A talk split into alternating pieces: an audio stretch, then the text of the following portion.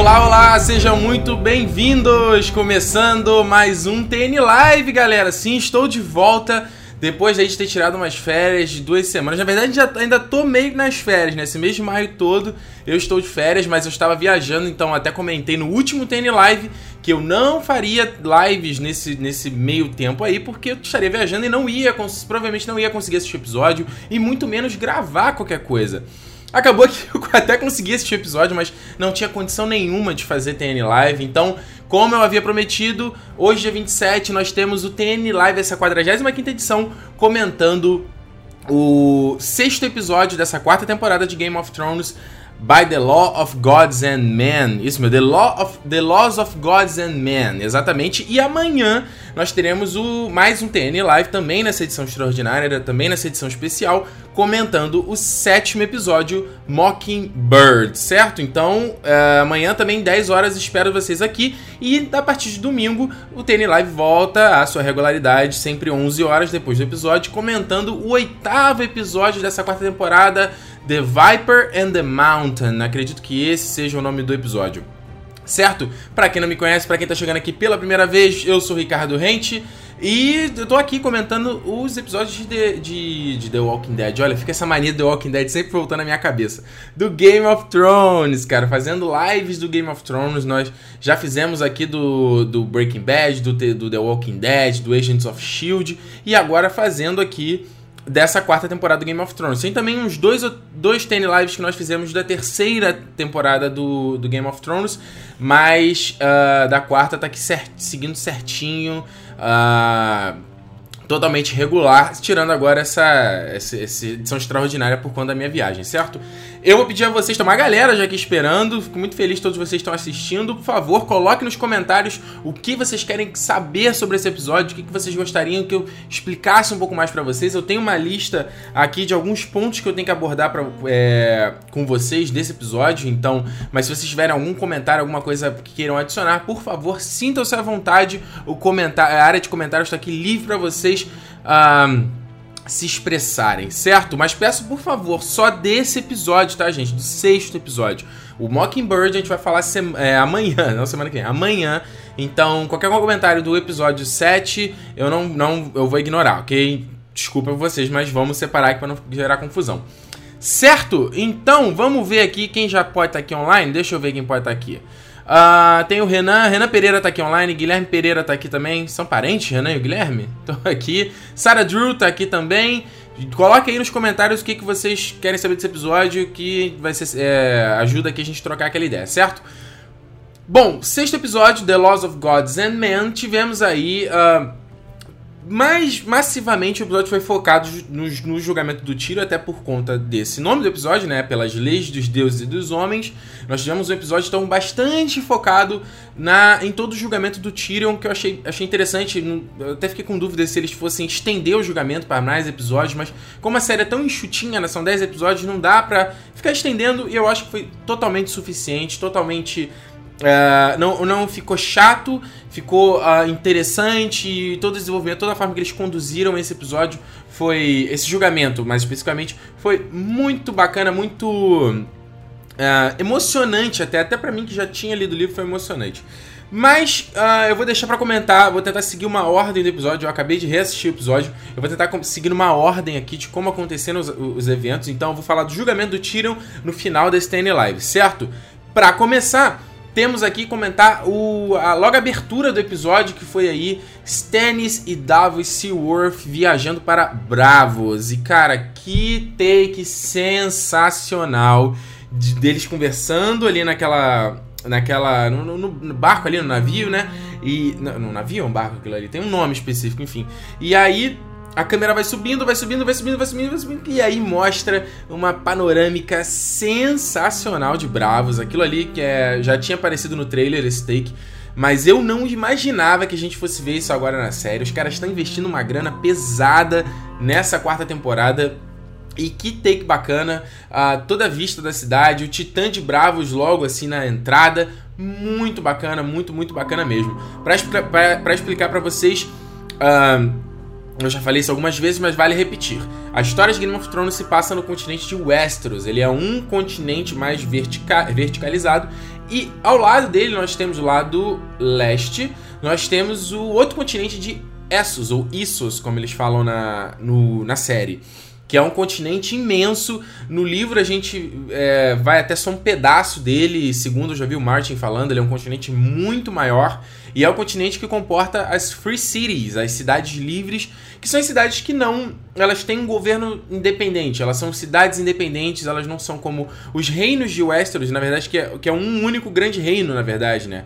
Que depois da. que eram, na verdade, também espaços independentes e que depois foi unificado quando o Aegon Targaryen foi lá pra, pro, Westeros e conquistou todo mundo ele, junto com a Visenya e a Rhaenys, que são as duas irmãs deles. Foram os três Targaryens que dominaram tudo.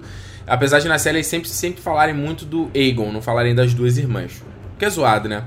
Mas uh, as, as, cidades livres, elas são cidades super diversificadas, elas têm costumes totalmente diferentes de Westeros, elas têm uma política totalmente diferente, então Muita gente às vezes vai para lá para tentar fugir de uma de de, de, de tá sendo caçado em Westeros por, porque cometeu algum crime ou porque fez alguma coisa errada, vai para essas cidades livres porque ali eles conseguem se esconder no meio da multidão, porque são os tipos mais exóticos de pessoas, os tipos mais exóticos de culturas. Então, dessas cidades, uh, a gente viu Carth, que já apareceu na série, na segunda temporada. Nós temos aí essa as cidades escravagistas que nós estamos vendo a Daenerys passando desde a temporada passada, que é essa baía de escravos, onde a gente tem Astapor e um Mirin. Nós temos Pentos, que eles já falaram muito na série. Aliás, se eu não estou confundindo, é onde começa a jornada da Daenerys. Na primeira temporada, eles estão em Pentos, na casa do Ilírio Mopats, que é um é, tipo um ricaço ali da região. E aí, depois que eles vão encontrar lá os Dothraki, aquela coisa toda que a gente conhece, aquela história toda. O, tem, tem Vais Dothraki, que é a cidade dos Dothraki, lá o povo do Caldrogo. Tem o Mar Dothraki, enfim. E tem... Uh, tem Volantes, que é, a, que é a cidade de onde vem a, a mulher do Rob, né? A Thalissa, ela até fala, sou Thalissa de Volantes. Ela vem de lá. E nós temos Bravos, que é, digamos, a cidade talvez a que tenha mais relação com Westeros, no sentido assim de ter mais contato ou troca de mercadorias ou tráfego de pessoas. Eles são cidades que estão mais próximas até de Westeros na questão geográfica, entendeu? E Bravos, ela lembra, né, pelo menos a descrição do livro, ela lembra muito Veneza. Ela é muito, uh, ela é dominada por rios, dominada por é, lagos, e tudo mais. Então são pequenas porções de terra com muitos rios e várias pontes. É bem interessante a descrição da cidade. Existem é, a cultura da cidade você tem um bordel, não vou lembrar agora o nome, já tem tempo que eu li. Você tem um bordel que ele. É, a mulher domina a cidade, boa parte da cidade, boa parte do comércio, a cafetina lá da. A, a, a puta mais nobre lá da, do bordel, ela tem poder e influência em Bravos, enfim, é uma loucura. Tem muitos uh, piratas, muitos mercenários. É muito legal, a gente vai ver mais de Bravos mais à frente na próxima temporada. Não vou dar spoiler para vocês como, mas a gente vai ver mais à frente e é bem bacana o que, que vai ser mostrado. Aliás, eu até Uh, imaginei que, que essa história, além de Bravos, eu já imaginei que a gente fosse ver nessa temporada pelo steak do, do, que, de Bravos que aparece no trailer. É, mas na verdade aconteceu totalmente diferente, onde eles, eles colocaram uma história extra, que é essa coisa do Stannis indo para Bravos é, procurar empréstimo. Isso não tem no livro, não lembro de ser citado no livro. Onde o, o Stannis, que a gente já falou, ele tomou uma. Ele se ferrou bonito lá na, na Batalha do Água Negra, porque ele perdeu muitos homens, ele perdeu a frota imensa, é, que era boa parte também do Salador Sen, que é aquele pirata que o Davos encontra com ele depois naquela casa de banho. E o, é, o Stannis, novamente, eles não, como ele fala na série, eles não, não criam nada, eles não cultivam nada, eles têm poucos soldados. Então, o Stannis é na merda, simples. Apesar dele ser um cara muito duro, ele ser um tough guy, ele é, ter. E de fato é o cara que tem direito ao trono, a gente sabe disso, apesar dele não ser o cara dos mais amigáveis. Uh, ele não tem recursos mais, ele não sabe o que fazer, ele tá isolado em Pedra do Dragão, que é uma ilhota, e não tem o que fazer. Então, por lá foi bacana a gente ter visto o, o Davos ter aquela insight de deles irem até o Banco de Bravos para pegar o empréstimo. O Banco de Bravos. O que é o Banco de Bravos? Uh, ele já vem sendo citado, na, ele é citado na série no episódio 3 da primeira temporada. É a primeira citação dele quando tem o Ned chega no, primeiro, no pequeno conselho, eles estão tendo uma reunião. E aí o. Ned descobre que a coroa tá devendo uma grana pro, pro, pra, pra, Bravos, eles devem não sei quanto pro Tywin e a maior quantia para Bravos. E o Ned fica assustadíssimo porque a última coisa que você vai querer é dever a um banco. A última coisa que você vai querer é dever ao banco de Bravos, porque os caras não se tornaram o que são, que é, uma, é um poderio econômico absurdo, uh, emprestando dinheiro e não sendo pago, né? Então a última coisa que você pode fazer é querer justamente é, não pagar Bravos. Então é, eu, vi, eu vi ontem um vídeo do Martin ele explicando um pouco da, da origem do, do Banco de Bravos. Na verdade é a mesma coisa, é um grupo, era um grupo de pessoas que tinham grana e que resolveram se reunir para fazer esses pequenos empréstimos a mercenários, a pessoas que vão para cidades livres e que precisam realmente de uma grana e, e recebem juros e tudo mais. E eles montaram esse banco de bravos numa mina, se não estou enganado, numa caverna e trancaram com um portão de ferro. Então, é uma mina de ferro, exatamente. Ele foi, eles, eles montaram um banco numa mina de ferro e porque era um local de difícil acesso e junto com um portão de ferro absurdo imenso, ninguém conseguia chegar lá. Então por isso que eles são conhecidos, conhecidos como o Banco de Ferros de Bravos. É mais ou menos essa história, vai sair esse ano aí o, o The World of Ice and Fire, que é a enciclopédia de Game of Thrones, lá vai ter a história completa, eu posso ter, depois contar melhor para vocês, mas no geral é mais ou menos isso.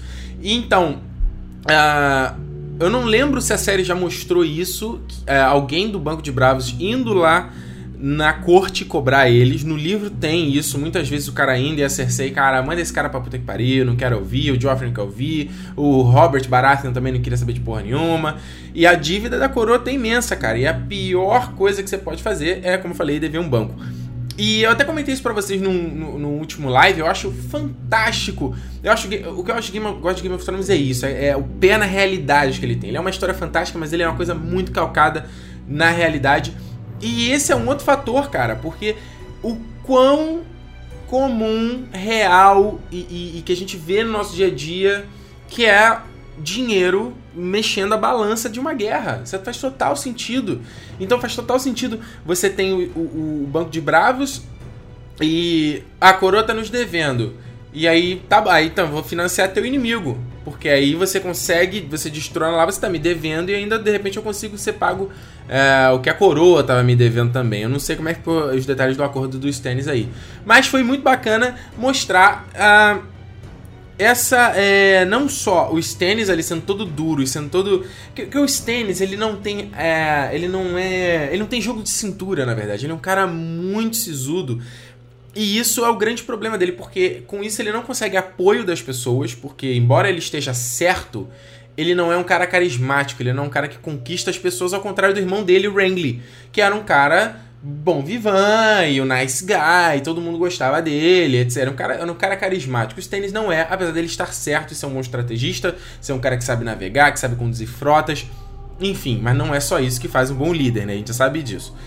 E ele chega lá no banco e, ah, peraí, mas você acha que é isso que, que vai fazer a gente te emprestar grana, cara? Acorda, a gente vive nas cidades livres, aqui não, não muda porra nenhuma. E aí foi muito legal mostrar ali o Davos tendo um papel, uma importância, um valor e defendendo a honra dos tênis, porque os tênis, apesar de tudo, apesar da Melisandre, apesar de, de ser um cara que de vez em quando mete os pés pelas mãos e, e é merdeiro ele é um cara correto, é um cara justo. É um cara que pegou o Davos, que foi um maluco que salvou ele na época que ele tava numa merda absurda defendendo Ponta Tempestade, que é o castelo dos Baratheon, que tava uh, sendo sitiada pelo Mace Tyrell, se eu não tô enganado. Que é um cara que tá lá no conselho do Tyrion, aliás, junto do Tywin.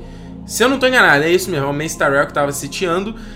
E o cara ficou acho que um ou dois anos sendo é, preso dentro do castelo, até um ponto que eles tinham que comer. Comeram os cavalos, comeram ratos, até uma coisa que eles estavam quase comendo os próprios, os próprios cadáveres para tentar sobreviver.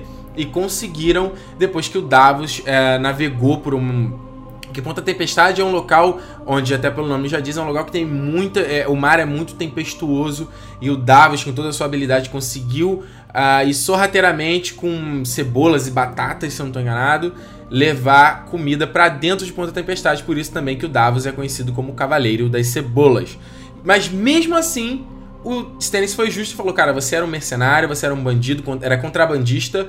Você me salvou, vou poupar a sua vida, mas você vai ter que pagar a tua dívida. E cortou as quatro pontas dos dedos do Davos. E o Davos acho isso justo, o cara mudou a vida dele, apesar de tudo. Uh, eu não sei se isso é falado na série, se é muito citado, que o Davos até carregava debaixo do pescoço os ossos dos dedos que o Stannis cortou como lembrança desse acontecimento. Não porque, ah, eu amo isso, que aconteceu comigo, mas não, porque lembrar que o Stannis é um cara justo e é por isso que ele tá do lado do Stannis. E lembrar que foi o cara que mudou a vida dele, que tirou ele de ser um contrabandista que nasceu na Baixada das Pulgas para se tornar uh, o Sordavos Seaworth The Onion Knight. Certo? Uh, vamos ver aqui, vamos ver aqui. O Wesley Matheus atrasava, pega e joga. extravasa, não extrava. Pô, quer citando Cláudia Leite, tá de sacanagem, né? Brian Balaia começou, vamos ver aqui. Felipe Mofardini, sacanagem esse feriado agora. Meu domingo, ficou, meu domingo ficou depressivo. Sim, domingo, esse domingo a gente não teve o episódio novo de Game of Thrones igual ano passado, porque esse final de semana é o Memorial Weekend. Memorial Weekend lá nos Estados Unidos, então é feriado, não teve episódio. A gente vai ter agora no próximo domingo. Eu sei que o último episódio, o season final, vai ser no dia 15 de junho, que é o episódio The Children, que vai ser o episódio mais longo até agora da série, vai ter uma hora e pouquinho de episódio, vai ser bem bacana.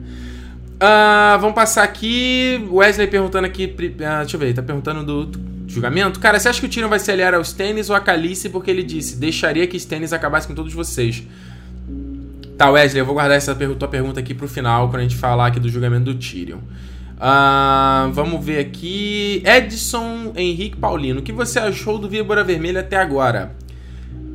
Cara, estou surpreendentemente. É, fui surpreendentemente positivo.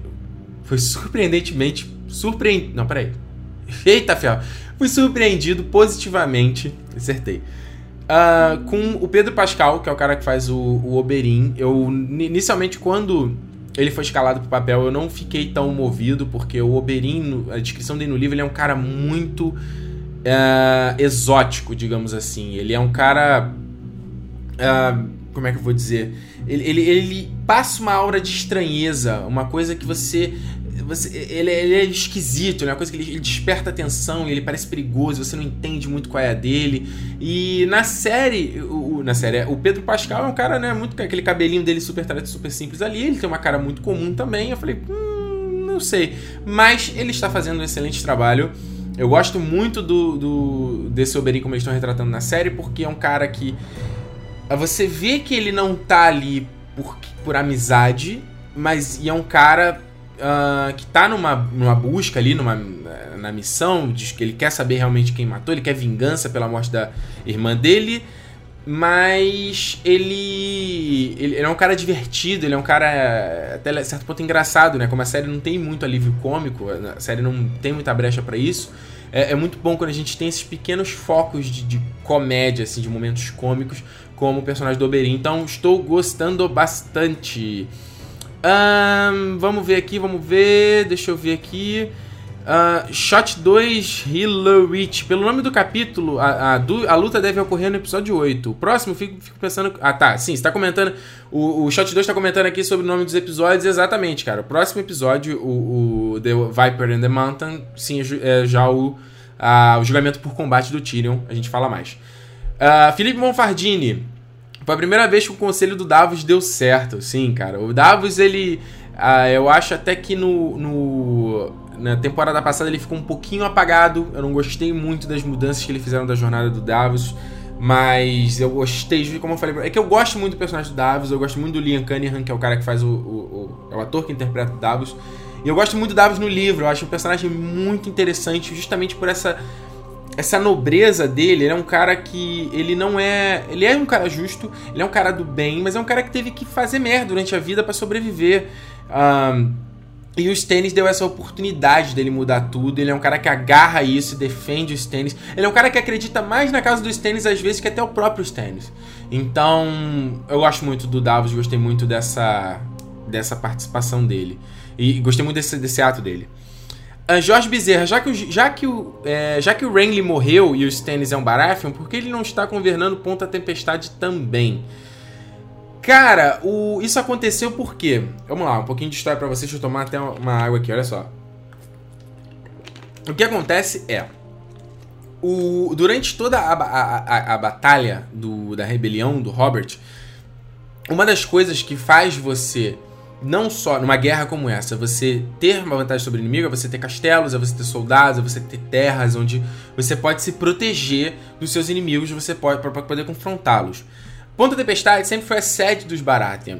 Só que é, ela, o, o, o, o, rei Robert, por causa desse esse, esse, esse momento que o, o Stannis ficou sitiado em Ponta Tempestade que eu tô explicando para vocês, que ele ficou lá protegendo o castelo dos Baratheon enquanto o Robert saiu, saiu na guerra, e os, o Mace Tyrell formou um cerco ali em volta dele, e ele protegeu o castelo por um ou dois anos, cara, quase, como eu falei, os caras ficaram pele e osso, quase comendo os próprios cadáveres, mas o Stannis não não redou pé de forma nenhuma até a chegada do Ned Stark para acabar ali dissuadir a, o exército dos Tyrell e salvar o Stannis. Só que acontece, o Robert injustamente culpou o, o. Ou melhor, não, não, minto, desculpa, tô me atropelando, tô me atropelando. Uh, depois desse. desse desse, de, de, dessa essa situação que ele ficou preso em Ponta Tempestade e o Ned ter resgatado ele, o Robert pega e manda para que ele vá até Ponta, é, Pedra do Dragão para que ele acabe. Que Pedra Dragão sempre foi a, a, casa dos Targaryen, foi o local onde o, o Aegon e as irmãs dele pousaram quando vieram para para Westeros. E lá sempre foi a casa dos Targaryen, tanto que o nome é Ponta do Dragão, a arquitetura toda é dracônica. E aí ele mandou para que o, o Stannis fosse para lá e dissuadisse os Targaryen e, Targaryen e capturasse o Viserys e a Daenerys. E como a gente bem sabe, o Stannis não conseguiu. Quando ele chegou lá, os dois já tinham fugido no meio da tempestade. Então, o Robert culpou o Stannis por, por essa fuga, o que, ok, foi verdade? Foi, mas porra, o Stannis tinha ficado Uh, muito tempo protegendo o Ponta Tempestade, provavelmente devia não estar tá no seu melhor, não devia estar tá forte e, e com energia para isso, então não capturou os dois. O Robert culpou ele por essa, esse acontecimento e por isso Uh, o Stannis vi, virou persona não grata por Robert, digamos assim. Ele, na verdade, o Stannis nunca foi um irmão querido pelo Robert. Ele sempre ficou em segundo lugar, sempre foi um cara que nunca recebeu o seu devido crédito. E com esse fato, o Robert, depois que se ascendeu como rei, deu a o Stannis ponta do dragão, falou: "Você esse castelo agora é seu" e deu ponta tempestade para o Renly, o que é uma grande justiça, porque o Renly era criança na época, ele não, não lutou nem nada disso, era e, e ponta tempestade sempre foi a casa dos Baratheon, é um castelo uh, mais poderoso, mais resistente, tem uma história incrível por, por conta é, por trás de ponta tempestade. E mas justamente foi então, então a questão foi essa. O castelo dos Stannis hoje é Pedra, do Dragão e o Castelo Ponta Tempestade era do Renly e dos outros Baratheon. Sério? Certo? Vamos ver aqui. André Vieira também perguntando aqui. Vamos lá, olha, quer se adiantar. A montanha, né? O Gregor Clegane, o André Vieira que fez a pergunta, ó. Matou a, a, a irmã do Oberyn. O que isso tem a ver com a irmã do Ned Stark? Um, então, André, eu já até contei isso num live passado. Foi porque. É, long short story, tá? Vou resumir muito para vocês. O príncipe do. O príncipe Targaryen, né? Que era o Rhaegar Targaryen, que era o filho do, Aer, do Aerys. Ele era, digamos assim, o cara mais bonitão e ele era o, o príncipe maravilhoso, era um ótimo guerreiro, era músico, era lindo demais, enfim, etc. E a, ele se casou por por, pelo acordo dos Targaryen com os, os Martel, ele se casou com a Elia, Elia de Dorne, isso mesmo, que era a princesa de lá, para fortalecer a união entre os Targaryen e os Martel. O que acontece é o seguinte, o Rhaegar nunca foi apaixonado pela Elia, nunca. E ela sempre foi uma, ela é descrita como uma mulher muito sensal, entendeu? Uma mulher sem vitalidade, sem energia, assim, sabe, uma mulher eh, eh, mosca morta. Ele nunca foi apaixonado por ela, ele nunca deu muita bola para ela, e ele se apaixonou pela Lyanna Stark, que é a irmã do Ned Stark. Então, no torneio de Harrenhal, Harrenhal, como vocês vão lembrar, aquele castelo onde o Tywin ficou boa parte da terceira temporada, da segunda temporada, a Arya foi para lá, o Jaime foi para lá quando perdeu a mão na terceira temporada, lá é Harrenhal. É, aconteceu um torneio lá e nesse torneio, o Hagar, é, o confronto final, se eu não estou enganado, foi entre o Hagar e o Barristan Selmy, que é o, o guerreiro que está agora com a Daenerys. O Barristan perdeu, o Hagar venceu, e como costume, o Hagar tem que. O vencedor tem que eleger a mulher da beleza e da virtude, alguma coisa dessa. E ele elegeu a Liana no meio de todo mundo e não elegeu a Elia, que é era a mulher dele. Isso foi um choque para todo mundo, porque como assim, cara? Como assim? O cara, ele é, é como se você tem uma mulher e você elege a outra do lado dela. É um, fala sério, né? E aí, depois de um tempo, a Liana e o Rhaegar desapareceram e, na verdade, a bem da verdade é que eles fugiram juntos, só que o que foi contado, que muito acreditou, era que o Rhaegar capturou a Lyanna, o que não é verdade porque a Lyanna não era uma mulher fraca, ela era tipo uma versão da Arya, ou melhor, a Arya tinha uma versão dela, ela é, é, é tempestuosa, é muito ativa, então ela não, acho que seria dificilmente capturada por um homem assim, mas isso tudo que culminou, quem deu o gatilho foi o estopim pra guerra do Robert, porque o Robert era apaixonado pela Lyanna e o irmão do Ned Stark foi até o até o Aerys e eu quero saber da minha irmã, não sei o que, que combinou toda uma outra merda que não vale nem comentar aqui porque a história é muito longa. Mas o que acontece é que no momento em que os Lannisters chegaram a Porto Real nessa guerra, eu já contei isso em outros Lives, eu tô resumindo a história, uh, foi por ordem lá do, do Tywin que ele quis, o, o Tywin mandou que matasse todo mundo. Targaryen, quem tivesse junto, famílias menores, quero saber, passa o roi todo mundo. E o Sir Gregor Clegane matou a Elia a, com requintes de crueldade, crueldade, matou a Elia, uh, estourou a cabeça do bebê do Aegon, se não estou enganado, que era o filho, o filho deles, o herdeiro dele, estourou a cabeça do moleque na parede e com as tripas do moleque na mão estuprou a Elia. E acho que matou também uma outra irmã também, Targaryen, se eu não estou enganado, eram dois filhos. E desde então Uh, sempre ficou uma história meio esquisita que foi contada para os Martel de como a Elia morreu. Por isso que desde que o, o, rei Robert assumiu o reinado, os Martel nunca se misturaram muito. Os Martel são eles ficam no grande sul de Westeros e eles não se misturaram muito com a, com a galera. Eles sempre ficaram na deles porque o, esse domínio Dorne é um grande deserto, é quase intransponível é, por outras pessoas. Mas e aí, agora só que a gente foi ver o Oberyn finalmente indo para Porto Real para querer limpar essa história, que foi uma coisa que nunca desceu pela goela dele, certo? Deu para explicar? Tem, a história é muito mais detalhada que isso, obviamente, mas eu tô aqui resumindo para vocês. Uh, vamos, vamos passar aqui pra frente então? Deixa eu ver se tem mais algum comentário aqui. Acho que o meu mouse morreu. Vamos aqui, deixa eu ver. Uh, uh, Edson teve problemas. Opa, Edson. O Ederson tá dando aqui tá contando, avançando aqui. Vou ter que escolher teu comentário, cara. Não pode. É, vamos, vamos respeitar spoiler aqui pra galera que não leu os livros. Fala sério, né? Não tomar spoiler. Uh, fala aí, cara, o que você acha do Jon Snow? Será que ele realmente era filho do bastardo do Ned Stark? Renan, uh, eu já contei isso no Tênis Live também, não vou lembrar qual, mas foi dessa temporada. Pra não resumir, senão a gente tem muita coisa para falar. Uh, não, eu não acho que o Jon Snow seja filho bastardo Ned Stark. Eu não acredito, eu acredito na teoria de que ele seja filho do Rhaegar com a Lyanna. Um, vamos lá. Brian pergunta aqui também sobre o julgamento do Tyrion, já comento. Então, Carlos Chia, live na terça, domingo vai ter live depois do episódio? Sim, vai ter, hoje é uma edição extraordinária. Cara, eu falo as coisas no episódio para vocês não ouvem. Sim, hoje e amanhã temos TN Live 10 horas. Então vamos lá, olha só. Passando mais à frente aqui, o outro. Deixa eu ver aqui o outro highlight que eu anotei aqui. Nós tivemos rapidinho também o resgate da, da Yara indo resgatar o Tion lá do, no Forte do Pavor, resgatá-la das garras do Ramsay. Também uma coisa que eu não acho que não acontece no livro isso. E foi uma cena muito bacana, eu gostei, porque eu gosto muito do Ramsay, eu acho que o, o, o cara que faz o Ramsay, ele faz bem, é é, ele, eu acho que ele manda muito bem. E a trama do Tion, nesse momento que ele vira o Fedor, é muito foda no livro. Muito foda. E eu acho que a série não está fazendo jus, assim. Eu, não, eu, eu gostei da cena, mas, cara, o, o, o Tion Greyjoy, o Alf Allen, que é o cara que faz o Tion, ele tá muito bonitão, cara. Ele tá muito bonitão e não dá. A descrição no livro dele, ele muda completamente. Ele fica quase irreconhecível, cara. Ele fica magrelo, ele fica com cabelo ralo, é, vários pontos falhados, cabelo branco, sabe? Sabe a pessoa quando fica. É, o cabelo embranquece quando tem tipo, um grande trauma na vida, uma grande tristeza. Já, já, não sei se já vi, repararam nisso, a pessoa dá uma envelhecida. É, foi isso que aconteceu com o Tiogo de, depois de todo esse tempo com o Ramsey. O que eu achei que eles iam fazer nessa temporada era.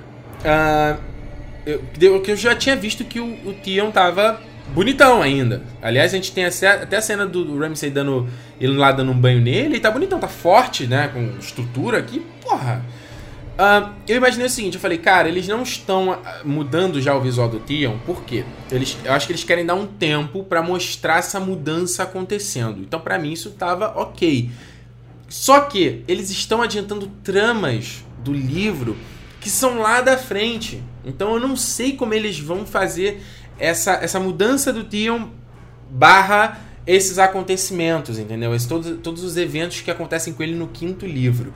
Então, é, ele, o, o Tion, apesar de estar lá com olheira, né? Ele ainda tá muito normal. Parece que ele precisa tomar um banho, comer um prato de comida, ele vai voltar ao normal. E não é isso. O, o, o Ramsey mexe com esse cara de um jeito. O Tion vira outra pessoa e ele sai de um personagem merda que eu não gostava nos livros para um personagem muito foda para os capítulos mais bacanas do quinto livro. Então, Uh, foi legal ver o resgate, foi legal ele chegar lá e a Yara. E ele, não, eu não. É, ele não se reconhecer, né? Eu sou fedor, não sei o que, morde a mão dela. E aí depois ela mete o pé e, ah, o Tion, Tion is dead. Legal, foi uma cena curtinha, não comprometeu, mas é isso que eu tô falando pra vocês. Tá me faltando essa degradação do Tion Greyjoy. Para quem, se vocês viram o comercial do próximo episódio, o Ramsay aparece falando com o Tion do próximo episódio, não, do, do oitavo episódio, se eu não tô enganado. Eu, começar do oitavo episódio, ele falando com o Tion, ah, eu vou pedir que você. Você tem que ir até um tal lugar fazer uma missão para mim. E, e, ele realmente tá com olheira, tá com a cara realmente de doente, de drogado até, né? Cracudo. Mas ele tem que tá mais, tem que tá mais. Sabe a mudança do Smeagol quando virou Gollum? É, é, nesse naipe, entendeu? Ele não vira um Gollum, mas é nesse naipe. Esse tipo de mudança. Tipo, pessoa quando se joga no mundo das drogas e muda completamente, se destrói, perde dente. É isso que acontece com o Theon Greyjoy. Então, estamos aqui, estou aqui de dedo cruzados para que mostre isso na série porque é uma trama muito bacana. Passando para frente, tem mais um ponto aqui, terceiro ponto. Eu anotei quatro pontos aqui antes do julgamento. O terceiro dele, só um minuto. O terceiro ponto dele. Uh, deixa eu só ver se tem algum comentário, senão já passo para frente aqui. Uh, ah, o Emerson, vocês estão perguntando outras coisas aqui fora do que eu tô do episódio, gente. Muito bons os comentários, valeu. Será que o, o, irmão do Ned Stark está ainda vivo?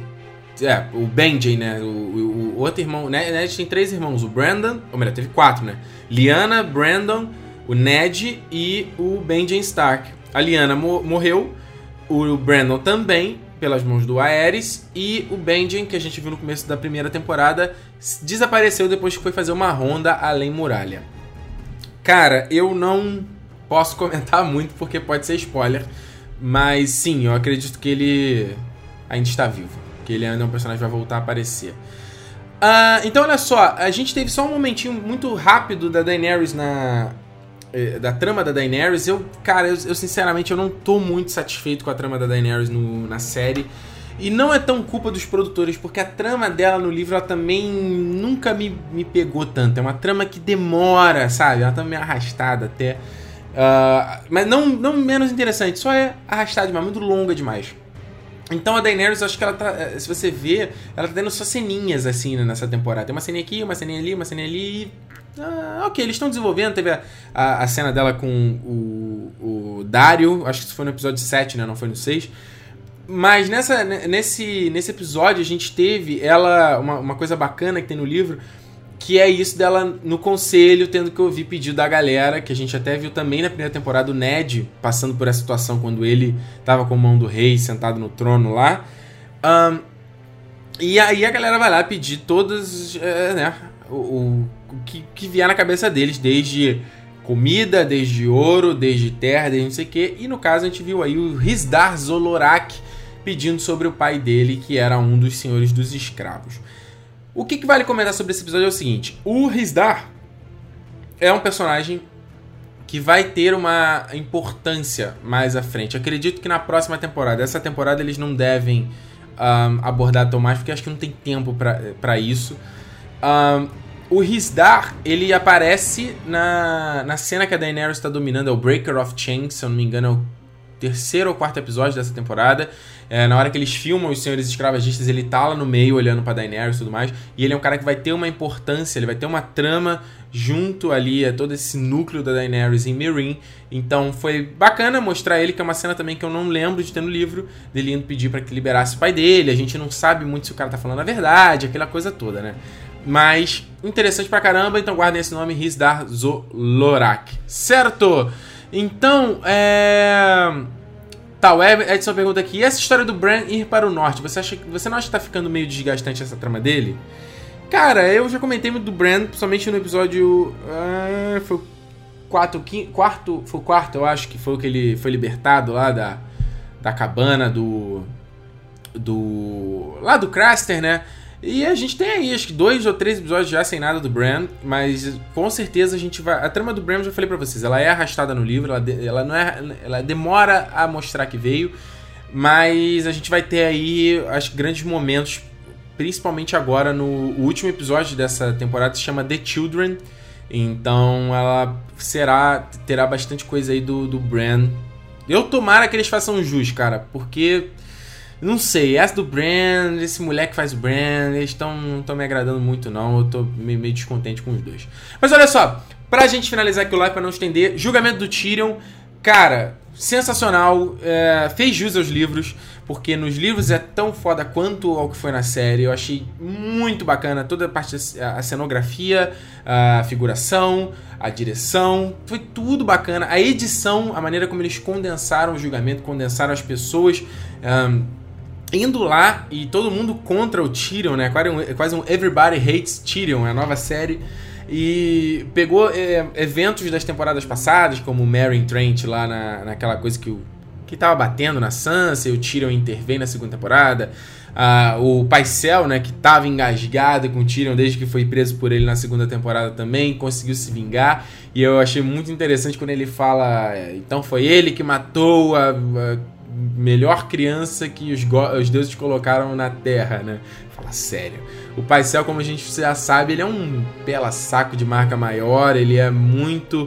Uh, ele, é, ele é. Ele é, é, Como é que se chama? Animalzinho de estimação dos Lannister, do Tywin, né? Que ele sabe que o Tywin é poderoso. Aliás, tem uma cena muito bacana na terceira temporada que não foi cortada, é uma cena extra. Tem no Blu-ray, se eu não tô enganado. Tem no YouTube também, se encontra no canal mesmo do Game of Thrones, onde o Paisel e o Tywin conversam. O Tywin tá pescando e o, o, o Paisel vai lá, tipo, cobrar uma, tipo, uma recompensa dele, porque o Tywin é, sempre foi fiel aos Lannisters e o Tywin, Tywin voltou a ser mundo rei e nunca uh, mostrou muita compaixão, né, muito re, é, reconhecimento para isso. Mas é muito bacana essa cena, procurem aí no YouTube. E a gente teve até o Varys mesmo indo contra o Tyrion, porque o Varys a gente, cara, lembra quando teve o julgamento do Ned Stark? Que ele, ah, Ned, pô, você não falou nada na frente de ninguém sobre. E você sabia que eu tava certo. E ele falou, ia fazer o quê? Eu ia morrer e ia estar preso como você. E é bem a verdade, né? Então o Varys sabe que se ele chegasse ali e ou não deposse. Deposse? Ou não desse depoimento ou não uh, ou não ficasse do lado do Tyrion, ele ia se ferrar pelas mãos do Tywin, ele ia se ferrar pela mão da Cersei. Então foi bacana ele também ter essa ele tá ali contra o Tyrion. E no livro, obviamente não tem como fazer isso na série, mas no livro tem um monte de gente que vai lá, todo mundo que cara a gente sabe, o Tyrion, é, o Tyrion é nosso favorito, ele é um cara legal, ele é inteligente, ele sabe que ele é um cara honesto, ele sabe que ele tá certo certo na maioria das vezes, mas ele é um cara que tem boca grande, ele é audacioso, entendeu? Ele é petulante. E isso, ele tá nesse lugar hoje, ele tá sendo julgado porque ele tem uma boca grande. Ele chegou aqui e falou aquela coisa da Cersei. E a sua alegria vai virar cinzas na sua boca. Não foi uma coisa que pode ter sido falada para fora. Ele não falou uh, aquele ótimo diálogo do, do décimo episódio da, da terceira temporada que ele fala monstros são perigosos, e principalmente agora que reis estão morrendo como moscas. Então, muito bacana mesmo toda essa. É, é, essa galera indo contra o tiro, essa galera indo contra ele, a gente sabe que o cara é inocente, que o cara fez tudo pelo bem maior, fez tudo para proteger a cidade, teve o um plano lá no, no Água Negra com o fogo vivo e com a corrente no livro, que não tem na série, ele usa uma. Tem uma, tem uma corrente também gigantesca que serve para prender, para cercar os navios e tudo mais. E a gente sabe que ele foi o cara que virou o jogo que se dependesse, dependesse do pequeno conselho, da Cersei e do Joffrey, tava todo mundo ferrado e o Stannis teria dominado todo mundo. Então, como eu falei, obviamente no livro tem como desenvolver, tem como mostrar muito mais disso. E foi demais quando ele pega e eu quero confessar, depois que vi a cheio, obviamente, eu quero confessar e esculacha e cospe, tudo tava engasgado aqui para todo mundo e a gente como espectador não tem também isso, fala, yeah, puta, isso aí, cara, é isso que eu queria ver. A gente como espectador joga para fora toda essa, essa coisa que tava engasgada aqui, toda essa injustiça que é feita com Tiro. Como ele fala, sim, eu sou culpado por ser anão. E aliás, fantástico também o próprio timing. Uh, quando ele fala isso, eu sou culpado por ser anão, ele dá uma risadinha. Você não está sendo julgado por ser anão? Ele não, eu tô sendo julgado por ser anão toda a minha vida. E é verdade, e foi muito bacana. O Peter Dinklage matou a pau. O Charles Dance, que faz o timing, matou a pau também. Cara, eu adoro o Charles Dance, ele é foda. E o, ele com o Tyrion, eles dois, eles fazem uma dobradinha que é ó, nota 10. O take final do Tyrion olhando para baixo dele com a cara tipo, você, eu vou tentar escapar, cara. Eu, eu, eu, você é inteligente, mas eu sou tão inteligente quanto você, seu puto. E ele olhando com a cara irada, irada. Até porque ele tinha acabado de fazer um acordo com o Jaime, que foi outra coisa muito bacana desse episódio, porque o Jamie, já comentei aqui, o Jamie não está em Porto Real. É, não está? Ou tá? Agora não tô lembrando. Não, não, o Jamie acho que nesse ponto ele. É, nesse ponto ele já tá em Porto Real. Mas eu, eu não me lembro desse acordo que ele faz com o timing. Eu acho que não tem esse acordo, se eu não tô enganado, no livro.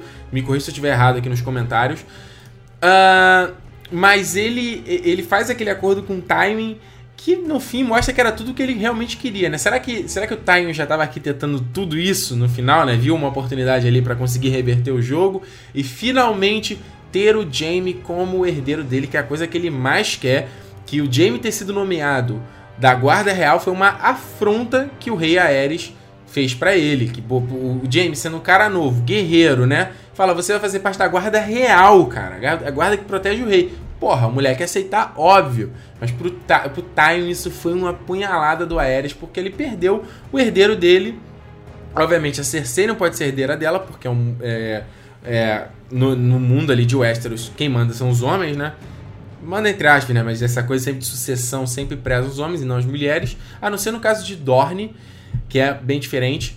Mas ele, obviamente, ele não gostaria que o Tyrion, que foi o cara que manchou o nome dele, que é o cara que envergonha ele fosse herdeiro dele. E até ele tem no, né, no começo da terceira temporada, o Tyrion cobra ele por não ter tipo nenhum agradecimento por ele, por ele ter feito um bom trabalho como mão do rei. Pede o castelo é, Rocher do Caster e fala: Eu sou herdeiro, me dá pra mim. Ele fala: Cara, eu posso estar é, apodrecendo na terra, mas eu não vou ver você como meu herdeiro de Rocher do Casterly. Você pode vestir a bandeira dos Lannisters e tudo mais. Agora, você ser meu herdeiro, herdeiro de tudo que eu tenho, seu, isso você não vai ser. Então, é muito legal. Eu acho que o, o Nicolas Ricosta Wandal, que é o cara que faz o Jamie, ele também mandou muito bem nessa cena quando ele. ele que é muito legal. Essa relação do Jamie com o Tyrion é muito bacana. É um cara que realmente gosta. É uma das poucas pessoas que realmente gostam do Tyrion. E aí, quando ele, ele faz aquele acordo ali, não, que é uma coisa que ele não quer, ele não quer politicagem, ele não quer virar, ele quer ter a espada na mão, lutar e viver. Ele não. Né, nesse ponto ele é muito parecido com Robert, ele não quer reinar. E aí, quando o, o ele faz a proposta pro, pro Tywin, eu vou virar o seu herdeiro, eu abandono, vou embora, o Tywin nem, nem termina de falar, o Tywin, done.